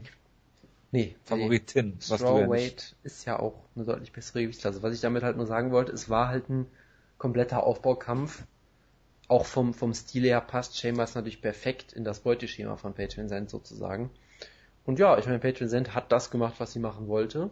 Hat natürlich wieder, hat natürlich wieder, äh, wieder einiges eingesteckt, aber macht ja nichts und hat dann unterhaltsam Kampf geliefert. Man hätte den Kampf vielleicht auch schon nach der zweiten Runde stoppen können, als Ringecke von äh, Alex Chambers hätte man vielleicht zwar machen sollen.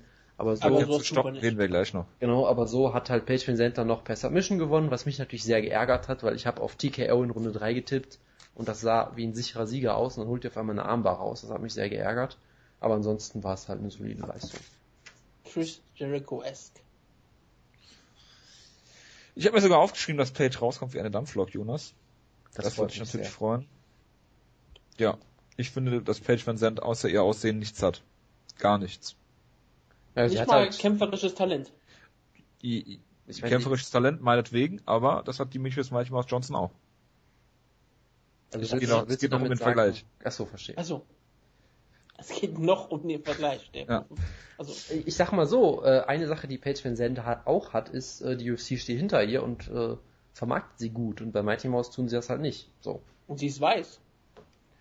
Das sollte man Mighty Mouse dann besser vermarkten, Jonas. Naja, man sollte ihn halt nicht, das, was Wutke, selbst Wutke hat das ja eben schon zugegeben, dass man ihn nicht in Pay-Per-View-Main-Events stellen sollte. Von Shows, die man von Anfang an so bookt, dass sie eh nur scheitern können. Das ist auch vollkommen klar. Na, also man vielleicht noch auf UFC 194 booken. Ja, die Karte ist, glaube ich, mittlerweile wirklich voll. Ich glaube nicht, dass man einen dritten Titelkampf noch unbedingt braucht, aber... Für die, Mail, für die, äh, für die Prelims vielleicht. Ja. Prelim Main Event, Featherweight, äh, Flyweight Titelkampf. Das ist natürlich auch wieder... Mighty Mouse gegen Sejudo. Das ist natürlich eine sehr gute Idee, ja. Ich weiß, dafür bin ich bekannt. Äh, absolut, ja. Also ich bin da sehr, sehr skeptisch, was den Page Van Zandt Hype Train angeht. Naja, ich ja, mein... aber du kannst auch gerne skeptisch sein. Du warst ja auch gegen den Ron Rosie's Hype Train relativ skeptisch lange Zeit gewesen. Wieso? Ich habe immer gesagt, dass die Division scheiße ist. Ja, du hast aber auch nie wirklich geglaubt, dass hier so ein riesengroßer Star ist.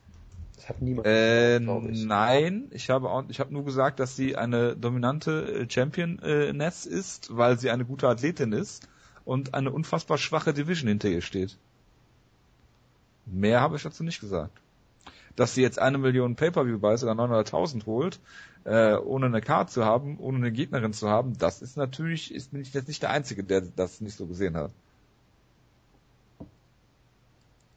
Seid ihr noch da? Ja. Gut. Ähm, wie war denn die Maincard? Jonas, du hast ja gesagt, sie ist gar nicht so schlecht besetzt. Ja, sie war jetzt dann doch nicht so gut. Okay. gut. Aber man muss natürlich sagen, Francisco Rivera hat hier auch nicht auf der Maincard gekämpft. Das ist richtig, ja. Kommen wir gleich noch zu. Erstmal reden wir über den äh, Ross Pearson gegen Paul Felder Kampf und dann äh, fange ich jetzt mal an. Ähm, Paul Felder war eigentlich gar nicht so schlecht in der ersten Runde noch hat er die äh, besseren oder klareren Treffer gelandet vielleicht sogar. Ähm, allerdings hast du in der zweiten, dritten Runde endlich wieder den Ross Pearson gesehen äh, von früher. Ja, den besten Boxer. Den besten Boxer in der, der, der UFC Lightweight Division und Pound for Pound natürlich. Äh, besser noch als Matt Mitrione. Äh, er hat James Tony. ja, genau er hat gute Maitbewegungen gezeigt, er hat diese äh, klassischen Konter und Kombos gezeigt, wie früher immer, auch wieder, immer wieder zum, zum Körper. Ähm, und äh, Paul Felder zeigt dann halt einfach nur diese einfach, also diese äh, Single Strike sozusagen, keine Kombination mehr, wie man äh, den Kampf, ich glaube, einer hat 30, 27 für, nee, Quatsch, äh, 29, 28 für Felder gescored. Ist mir jetzt ein Rätsel, wie man 30, 27 für Pearson scored, sehe ich jetzt auch nicht ganz so, aber gut. Für mich ist es eigentlich eine relativ klare 29-28 für Ross Pearson gewesen. Und Paul Felder sollte vielleicht nochmal ans Reißbrett gehen und sich alles nochmal angucken und äh, mal evaluieren, ob er vielleicht wirklich so schnell, so kurz Kämpfe hintereinander nehmen sollte. Ich meine, er hat Danny Castillo jetzt mit dieser Spinning Backfist ausgenockt. Ähm, ein Fun Fact noch, Paul Felder ist älter als Ross Pearson. Tja, also ich, ich habe das Fun Fact, er ist nicht irre. Irre. Irre. Das ist kein Fun Fact, das ist einfach nur ein Fact. Ich habe den Egal, Kampf, was du die ganze Zeit behauptest, ja. Ich habe den Kampf genauso gesehen wie du. In Runde 1 war ich eigentlich von Felder durchaus beeindruckt, dass er da im Clinch ziemlich gut gearbeitet hat. Schöne Elbows, schöne Kniestöße. Dann hat er es irgendwann einfach gelassen, hat dann halt mit Ross Pearson wollte er scheinbar einfach boxen und da hat er halt nicht so gut ausgesehen. Und äh, die Lösung ist halt durch ganz einfach. Er hat viel zu wenig Spinning-Shit-Aktionen gezeigt. Im Edson ja, Barbosa Kampf, im Edson Barbosa Kampf war es äh, ein bisschen zu viel. Hier war es dann ein bisschen zu wenig. Genau. Balance, und am besten, er geht noch eine Gewichtsklasse runter. Genau, die, die Balance muss man halt so ein bisschen finden. Und ja, also Ross Pearson sah ja auch mal wieder richtig gut aus, ist ja jetzt auch schon eine Weile her. Weil gerade wenn man sich mal anguckt, wen Ross Pearson so besiegt hat in den letzten Jahren, sind es ja oft auch so Leute, wo man so denkt, so Moment, der hat George Soropoulos, Fein Couture, das sind so einige seiner letzten Siege, wo man denkt so, ach du, ach du Jemine. Aber hier ist das mal wieder ein richtig guter Sieg von ihm, wo er auch richtig gut aussah und ja, es war trotzdem ein ziemlich solider Kampf. Und ja, für Felder ist es natürlich ein bisschen blöde. Vor allem, weil er jetzt ja quasi vor der Entlassung steht, wenn er jetzt einen dritten Kampf am Stück verlieren würde. Also äh, muss er mal gucken. Äh, ich würde Zwei auch. Kämpfe können auch reichen. Ja, glaube ich nicht. Nee, das wird. Frag mal äh, Niklas Backström. Ja, das wird trotzdem nicht passieren. Ähm, und ich, ich zweifle auch daran, dass es vielleicht äh, doch nicht so sinnvoll war, so kurzfristig einen Kampf nochmal zu akzeptieren. Und die eine Sache, die mir auch aufgefallen ist, äh, Paul Felder, erstens erinnert mich dann doch teilweise sehr an Donald Cerrone, mit dem er auch zusammen trainiert, mit diesen, mit diesen schönen äh, Kniestößen zum Körper auch als Konter. Ähm, und zum anderen, er kämpft auch irgendwie immer sehr emotional, habe ich das Gefühl. Also, das hast du ja gegen Edson Barbosa auch schon gesehen. Jedes Mal, wenn du ihn mit einem guten Bodyshot triffst, wird er wütend. Dann nimmt er irgendwie die Hände runter, rennt nach vorne und guckt dich böse an und so. Ist natürlich ja. lustig, aber ich glaube schon, dass äh, es jetzt vielleicht auch für seinen Kampfstil nicht unbedingt förderlich ist. Doch, das ist auf Nachhaltigkeit ausgelegt. Verstehe. Dann nehme ich alles zurück. Wutke. Gut. Ja, Wutke. Ich hab's doch alles schon gesagt. Ich hab den Kampf nicht wirklich gesehen. Bin ich verrückt? Ich schaue mir doch keinen Paul Feller Kampf an. Wieso nicht? Nein, ist doch ihr. Kein Spaß. Ich hatte, ich habe keine Lust gehabt, den Kampf zu sehen. Hat nicht so viel Zeit gehabt. okay. Aber den Kampf, den du... Es gibt Basketball zur selben Zeit. Das ist ah, ein bisschen schwierig gewesen. Lief random Sportart nebenbei. Europameisterschaft. Uhu. War ein gutes Spiel. Ich finde Basketball, lass mir das. Ähm, findest du die, findest du so, findest dich so gut wie Norbert Geleske, der Kommentator beim ZDF? Der hat auch keinen Spaß am Basketball. Ja. Können wir weitermachen? Natürlich. Gut. Gehen wir mal den Ross Pearson jetzt sehen. Ähm, Edson Barbosa in seinem Rematch endlich. Natürlich. Was ist denn mit Nate Diaz? Ja, was ist eigentlich mit Nate Diaz? Hat er nicht jetzt einen Kampf gegen, hat er nicht irgendeinen Kampf gekriegt gegen Michael, nee, nicht gegen Michael Johnson. Der hat doch irgendeinen Kampf jetzt, glaube ich, letztens gekriegt, oder? Keine Ahnung, kann sein. Ich meine oder schon. Bobby Green ist noch da, Benil Dariush. Ja, das sind doch alles so die Ansetzungen. Also es ist, ja. es ist Lightweight, du machst da nichts falsch prinzipiell. Gut. Nächster Kampf.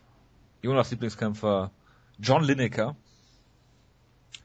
gegen äh, Jonas Lieblingskämpfer äh, Francisco Rivera. genau. Absolut, mein absoluter Lieblingskämpfer, ja. Nate Diaz kämpft übrigens tatsächlich gegen Michael Johnson demnächst. Ich habe mir mehrere Dinge zu diesem Kampf aufgeschrieben. Er ist zwei Minuten äh, lang gewesen. Die erste Minute ist nichts passiert. In der zweiten Minute haben sie Rock'em Sock'em Robots gespielt. Ähm, das hat mich sehr an Takayama gegen Fry erinnert, nur ohne Clinch, sondern mit wilden Schwingern. Es äh, war sogar so weit, dass ähm, äh, auf einmal äh, John Lineker einfach einen Schritt nach hinten gemacht hat, um sich so ein bisschen auszuruhen. In der Zeit hat dann Francisco Rivera, ich glaube, zweimal vorbeigeschwungen wild und wäre fast nach vorne umgefallen. Ähm, man, äh, es gibt eigentlich drei, ähm, drei Lehren, äh, die man hier so aus dem Kampf ziehen kann. Ähm, wie ich gerade schon gesagt habe, das ist erstens ist es komplett unnötig, wenn man während dieser äh, wilden Wüstenschlägerei einfach mal als John, Len John Lincoln hingeht und einfach mal auf den Hinterkopf schlägt. Hat er sehr clever gemacht, natürlich. Ist es nicht verboten? nein, nein, natürlich nicht. Wie so eine Vitor Belfort Hammer Fist einfach oder Travis Brown zeigt das ja auch immer sehr gerne. Und dann war natürlich clever, dass er sich Luft, dass er Luft geholt hat einmal und äh, Rivera fast umgefallen wäre. Und das wird dem Mut gefeuern. Äh, die letzte clevere Sache ist natürlich einfach die polnische Guillotine einfach zu zeigen, wenn man keinen Bock mehr hat. Ja, das war auch sehr erfolgreich diesmal. Ja, einfach mal die Guillotine gepuckt. Ich habe eine Frage an dich, Jojo. Ja. Jonas wird ja gleich sagen, es war einer der besten Kämpfer aller Zeiten. ja, das ist richtig. Und es war auch ähm, die beste Runde, die man vielleicht jemals in diesem Jahr gesehen haben konnte. Seit aber, gegen Brown, ja. Aber wäre der Kampf mit selber Verlauf gewesen, ich weiß, was nur jetzt. mit Leonard Garcia, da hätte Jonas den Kampf dann bestimmt niedergemacht, richtig? Ja, ich fand den Kampf auch nicht so gut. Darf ich mich jetzt das auch also selbst äußern oder äh, wird jetzt Nein, nein, nein, gleich erst. Gleich, wenn wir bei Rachel Pennington gegen Jessica Andrade weitermachen. Äh, also ich fand den Kampf total unnötig. Was man gesehen hat, ist, dass John Lineker hart zuhauen kann und Francisco Rivera das Spiel mitgespielt hat. So wie äh, irgendein Gegner von Nick Diaz das mit Sicherheit tun würde, wenn der ihn so in seinen Kampfstil rein äh, zieht. Und ähm, ja, John Lineker kann hart zuhauen. John Lineker ist viel zu klein fürs Bantamweight. Und äh, ja, bin mal gespannt, wie es weitergeht. zu groß fürs ähm, Flyweight. Ja, er muss nur noch Catchphrase-Kämpfe haben. Oder sollte kein, äh, oder sollte in irgendeine andere Sportart gehen. Zum Beispiel Basketball. Ja, da, dafür ist er, hat er die richtige Größe. genau. Ja, Jonas. Darf ich jetzt? Also, Ja. also irgendwelche Gedankenspiele, dass man der, einen der beiden Kämpfer jetzt durch Leonard Garcia eins zu eins setzen, geht natürlich nicht. Ich kann dir aber erklären, dass dieser Vergleich Weil natürlich... es eine andere Gewichtsklasse ist. Hast du Noch recht. die Gewichtsklasse und dann der kassiert Knockerbauer. Ja, genau. Also, also ich kann dir, ich kann dir natürlich, ich kann dir aber erklären, warum der Vergleich natürlich Quatsch ist, weil John Lineker und Francisco Rivera haben auch ab und an das Ziel getroffen. Das ist der Unterschied. Le- Wenn es Leonard Garcia oder Diego Sanchez gewesen wäre, hätten ja die ganze Zeit nur, vorbeigeschlagen.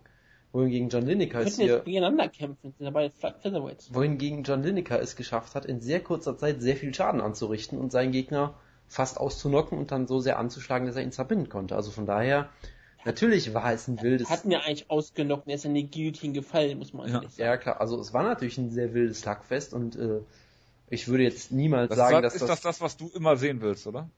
Ja, klar, da, da bin ich ja Nee, bekannt da für. gab es zu wenig Spinning. Bin, so. bin, ich ja, bin ich ja bekannt für. Also Ich ich hätte fand, ich den Spinning Backfist gegeben. Unglaublich wäre der Kampf gewesen. also ich fand diese Minute, Jonas, bitte. ich fand diese Minute mit den wilden Schwingern sehr lustig. Ich würde jetzt niemals sagen, dass War, es war die Francisco beste Rivera Kampf gegen, aller Zeiten ist oder sowas. war es besser als der Main Event? Nein. Wie? Also wäre das der Kampf des, der, des Abends für dich gewesen, Mighty Mouse gegen John Dodson? Kampf des Abends sind immer so schwierige Bezeichnungen, weil das halt sehr Nein, einseitig war. das ist ganz klar. Was Ja, ist der das beste Kampf des Abends für dich? Ähm, ja, dann doch äh, natürlich Joe Wicks gegen Ron Stallings. Nein, ähm, Hast du gar nicht vermutlich... gesehen. Verdammt. Ja, nein, vermutlich dann doch eher der Main Event für mich, ja. Weil das war natürlich sehr unterhaltsam für die Minute, die da was passiert ist. War das natürlich sehr, sehr unterhaltsam und äh, ich habe da auch kein Problem mit. Wenn die so kämpfen wollen, können die das gerne machen. Das ist sehr unterhaltsam. Aber am Ende äh, äh, genieße ich dann doch Mighty Mouse noch etwas mehr. Aber hey, ich habe auch keine Probleme mit John Lineker gegen Francisco Rivera gehabt. Das hat sehr viel Spaß gemacht, der Kampf. Von daher Wie äh, viele hast, hast du Jahre- eine Jahresendliste gemacht? Gar nichts habe ich in der Liste gemacht. Um wie viele Jahre hat sich die Lebenserwartung der beiden Kämpfer innerhalb dieses Kampfes äh, verkürzt? Äh, für sowas musst du leider medizinisches Fachpersonal fragen, wie zum Beispiel D Dr. Johnny Benjamin, da kann ich leider nichts zu sagen. Ah, da würde ich gerne mal, äh, muss ich schon mal reingucken. Könnten die mal folgen bei Twitter. So, äh, ja.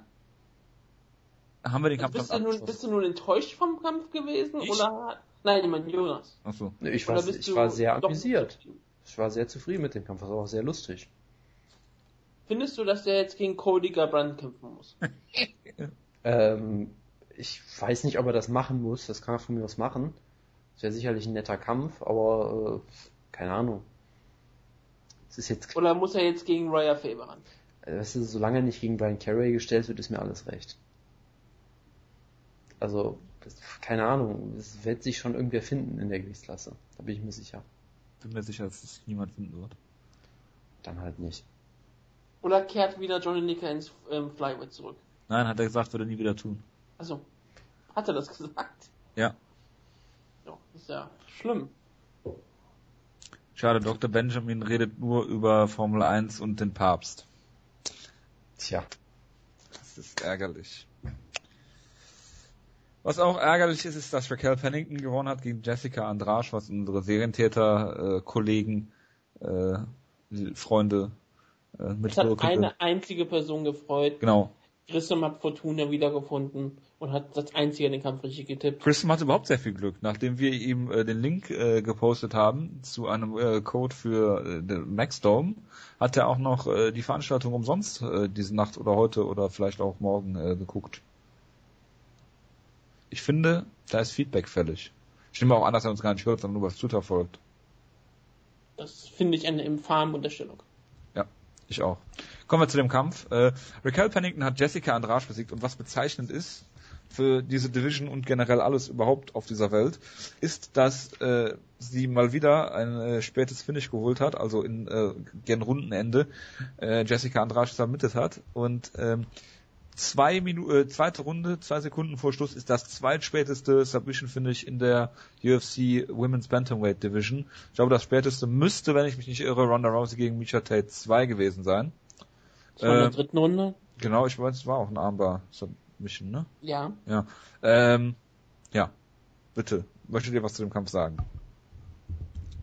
Ich habe ihn nicht wirklich gesehen. Ich habe nur das Ich Finish nicht. gesehen. Also muss ich was dazu sagen, oder was? Ich dachte, du Du bist musst nichts zum Kampf sagen, also wenn du nichts dazu zu sagen hast. Ja, es war nicht, es gibt nicht viel zu sagen. Also, dass Jessica Andrade in der ersten Runde besser war und äh, Ich fand den Kampf schockierend langsam, muss ich ganz ehrlich sagen. Gerade in der zweiten Runde wirkten sie schon sehr, sehr aus der Puste. Das äh, stimmt. Äh, hatte auch irgendwie so das Gefühl, dass Jessica Andrade schon ungeduldig geworden ist und äh, ihre Schläge alle sehr, sehr viel zu kurz waren, ihre Reichweite überhaupt nicht mehr gefunden hat. Ja, und dann gab's halt das Finish und das war's. Ja, ich weiß nur, Äh. dass ich schockierend fand, wie einfach sie ihren Rücken aufgegeben hat da.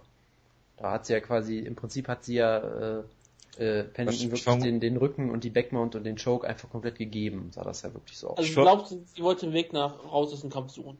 Das würde ich nie sagen, aber das Finish, äh, es kam mir schon wie eine schlechte Entscheidung von ihr vor. Ich vermute, dass sie ehemalige Weltklasse-Ringerin ist und gelernt hat, niemals äh, auf den Schultern zu liegen, sondern eher. Das ist äh, sehr plausibel, ja. Ähm, den Traktor gegen Clay Collard habe ich dann nur mit einem Auge geguckt und es war nichts erwähnenswert. Es regt mich so auf, ich habe nicht einen Prelim-Kampf richtig getippt, in Tippspiel. Ja. Und ich habe sogar hier in der, dieser Sendung letzte Woche auf den Traktor getippt. Ja, das ist natürlich ärgerlich. Unfassbar. Glückwunsch. Ja, So. Darf ich jetzt über Joe Riggs reden gegen Ron Stallings? Nein. es gab eine DQ, so wie ich mitbekommen habe, richtig? Ja, aber es ist gut, dass ihr es nicht gesehen habt. Es geht, äh, in den Hauptrollen sind äh, Joe Riggs, äh, der äh, Ringarzt, dessen Namen ich nicht kenne, äh, Jason Herzog als der Referee und John Crouch als der Trainer. Äh, folgendermaßen hat sich der Kampf dargestellt. Joe Riggs ist in der ersten Runde äh, in einen Jab gelaufen von Ron Stallings, ähm, der das Auge gecuttet und geschlossen hat. Es war kein Eye-Poke, wie zunächst vermutet. Es war ein ganz klarer Jab. Dann äh, hat Joe Riggs die ganze Zeit äh, aus dem einen Auge nichts gesehen. Ringpause ist klar, der Doktor schaut sich das an. John Crouch sagt permanent zum Ringarzt, dass er okay ist, dass er okay ist, dass er okay ist, stellt sich so ein bisschen auch zwischen Ringarzt und seinen Kämpfer. Ähm, der Kampf darf niemals in die zweite Runde gehen, aus gesundheitlichen Gründen. Ja, schlaft ruhig, mir scheißegal. Zweite Runde, Joe Riggs schlägt ihn nieder und geht hinterher und zeigt gutes Ground and Pound. Und was gibt es? Einen illegalen Abkick von Ron Stallings. Was passiert nach äh, illegalen Aktionen in der UFC letzter Zeit immer häufiger? Nix. Redner wird dazu geholt. Ah. Nee, im Kampf passiert gar nichts, ist klar. Äh, der erzählt dann Ewigkeiten, 43 verschiedene Versionen und hier und da. Wichtig ist, wenn dein Gegner in der Guard liegt und du einen Abkick zeigst, ist das unintentional. So, ähm, äh, zum Gesicht natürlich, ne? das ist klar. Zunächst ging man davon aus, dass dieser Abkick auch das Auge getroffen hat, welches verletzt war. Man hat in der Wiederholung aber ganz klar gesehen, dass das nicht der Fall war. Jason Herzog hat die beiden also auseinander äh, äh, Dividiert. dividiert, genau. Ähm, und der Kampf ist zu Ende, weil Joe Riggs, wie schon nach dem Hälfte der ersten Runde, natürlich nichts sehen konnte durch sein Auge. Jetzt gibt es natürlich drei Möglichkeiten, wie der Kampf ausgehen könnte. Äh, DQ, weil es ein illegaler Kick war, der zum äh, Kampfende geführt hat, weil äh, Joe Riggs nicht weitermachen konnte. No Contest, da es ein Accidental Foul war. Oder ein TKO-Sieg für Ron Stallings, weil Joe Riggs ja eigentlich gar nicht mehr hätte weitermachen sollen. So. Also Man hat sich dann für den DQ-Sieg entschieden, was für mich überhaupt nicht nachvollziehbar ist. Und ich möchte dazu noch sagen, dass Jason Herzog Jo- Jonas Lieblingsreferee ist und jeder der Beteiligten hier ein mehr als schlechtes Bild abgegeben hat und es eigentlich nur Verlierer in diesem Kampf gibt. Außer dass Riggs, der den Kampf gewonnen hat. Der ist auch Verlierer, weil das, Der blind ist, okay. ja, zum Beispiel. Und äh, ja, das ist halt immer scheiße, wenn du halt äh, zwei UFC-Niederlagen in Folge hast und diesen Kampf nicht verlieren darfst, dann machst du halt weiter, obwohl es eigentlich nicht korrekt wäre, aber wie dem auch sei, äh, es war ja richtig, den Kampf weiterlaufen zu lassen, weil Joe Riggs ihn dann ja niedergeschlagen hat und deshalb ist alles okay. Klingt begeisternd und ich verstehe sehr, warum du mir äh, immer wieder nahegelegen gelegen, gelegt hast, den Kampf zu gucken und ich bin sehr froh, dass ich diesen Rat von dir ignoriert habe. Nächstes Mal rate ich dir Corey Anderson gegen Jan Blachowitz zu gucken. Da bin ich dir sehr dankbar für, dass du mir das ausgeredet hast, ja. Ja, kannst mal sehen. Hättest du wenigstens, kannst du wenigstens so freundlich sein und die Hälfte der Zeit dafür investieren, Joe Riggs gegen Ron Stallings zu gucken. Auf jeden Fall, ich nehme an, ihr habt es alle nicht gesehen. Äh, Aber es ist super, dass du es gesehen hast. So haben unsere Zuhörer, die den Kampf auch nicht gesehen haben, es wenigstens erlebt. Ja, ich habe ihn auch nur gesehen, weil ich diese Nacht noch äh, wach war und den Kampf äh, mir angeguckt habe. Und äh, das ist das, was ich davon mitgenommen habe, dass es eine schreckliche Entscheidung war und äh, ja auf viele verschiedene Arten und Weisen hier Fehler gemacht worden sind von allen Beteiligten. Gut, ich glaube, das war's. Kann man festhalten, es war eine relativ schlechte Karte. Äh, es war auch eine relativ schlechte Ausgabe, wolltest du jetzt sagen, von uns? Das würde ich nie behaupten. Ja. Ja, es war also ich fand die Card vorher so durchschnittlich bis okay. Für ein Pay-Per-View zu schwach und dann hat sie leider nicht delivered. Das ist natürlich schade. Dana White ist natürlich der Erste, der über eine Card bitcht, nachdem sie vorbei ist. Habe ich bisher noch nicht gehört, komischerweise. Aber sonst, äh, ja, gibt es dazu nicht weiter viel zu sagen, glaube ich. Korrekt. Jonas. Ja, wie gesagt, also ich fand die gar nicht mal so, so schlecht für ein Pay-Per-View nicht wirklich gut, aber es gab halt ein paar Kämpfe, die, wo ich sage, ja, da könnte, die könnten Potenzial haben und hatten sie dann irgendwie teilweise nicht wirklich. Und ja, viele Kämpfe, von denen man denkt, gedachte, die könnten richtig scheiße werden, waren dann richtig, richtig scheiße und naja, was willst du machen? War, so halt, gegen war halt nicht so toll. Den meinte ich jetzt nicht unbedingt, nee, aber. Okay. Also wenn wir jetzt über schlechte Schlagkraftausgaben reden, freust du dich schon auf nächste Woche? Gibt ein Tough-Review von dir und ein Bellator-Preview von mir. Ich weiß doch nicht, ob ich da anwesend sein kann. Ich auch noch. Da muss Jonas ja Tough gucken. Ja. Ich, ich, bin, ich, ich bin dafür, Wutke, dass du deinem großen Idol Michael Coughlin folgst und einfach alleine aufnimmst mal. Ich habe keinen Hund, den ich Gassi führen kann. Leih dir von den Nachbarn irgendwie einen aus oder so. Die haben sogar welche, das ist es nicht. Tja. Das ist doch gut. Jetzt hast du das, jetzt hast du den Salat ich werde keine Show alleine machen. Ich bin doch nicht so gut wie andere ähm, MA-Moderatoren, Podcaster. Ja. Verstehe. Schade. Das können nur ganz wenige. Schade. Ich denke, das wurde. Aber nächste Woche ist ja Jojo auf jeden Fall dabei. Natürlich. Er will ja unbedingt über TAF Deutschland. Aber dann könntest du in aller Ruhe äh, den Unterschied zwischen Reaktion und Erektion erklären. Ich hätte mich ja nicht mit so viel Versprechen, auf die du ja auch in der Sendung machst. Hä? Ja, natürlich, aber ich ignoriere das, weil ich professionell bin, aber trete, trete sowas nicht breit. Ja. Während du darüber äh, immer sehr erfreut bist. Ja. Und deswegen finde ich das sehr schön, dass ich so viel äh, Versprecher habe, weil sonst hättest du keine Freude an der Sendung und würdest hier schon längst nicht mehr mitmachen. Genau. Du bist eigentlich der Grund, warum ich noch mit dabei bin. Ich weiß. Gut. Dann äh, sehen wir uns, hören uns nächste Woche wieder. Ich freue mich Fühlen auf eine, Aus, eine Ausgabe, wo wir drei hören werden. Bis dahin. Jonas, ich, kannst du mich fühlen? das, äh, Fühle mich. Ich glaube, auf Englisch klingt es nur halb so harmlos wie auf Deutsch. Ähm, nächste Woche hören wir uns wieder. Äh, falls ihr zuhört, bitte schreibt Feedback. Äh, wir äh, sprechen uns da. Aber für die, für die letzte Woche. Schöne Woche. Woche. Natürlich. Letzte Woche. Die Oder wenn letzte ihr Woche besser. Hört euch irgendeine Ausgabe an, vielleicht auch in den 50er, 60er Ausgaben von. Ja, hört, hört euch mal alte Ausgaben an und schreibt dazu Feedback. Feedback. Genau. Gibt's ja leider Freund nicht mehr online. Was ist, denn die, Problem was ist denn die erste, die es noch online gibt? Auf Anfrage wollen wir die auch rausrücken. Ja, ja, klar. Klar, das machen wir. Also da, das soll jetzt, daran sollte nicht scheitern. Wenn ihr unbedingt eine alte Ausgabe hören wollt, eine von Jonas Listen oder so, haben wir noch alle. Äh, bitte um äh, Nachricht. Bis dahin, ich wünsche euch eine schöne Woche. Macht's gut. Ciao, ciao. Ciao, ciao.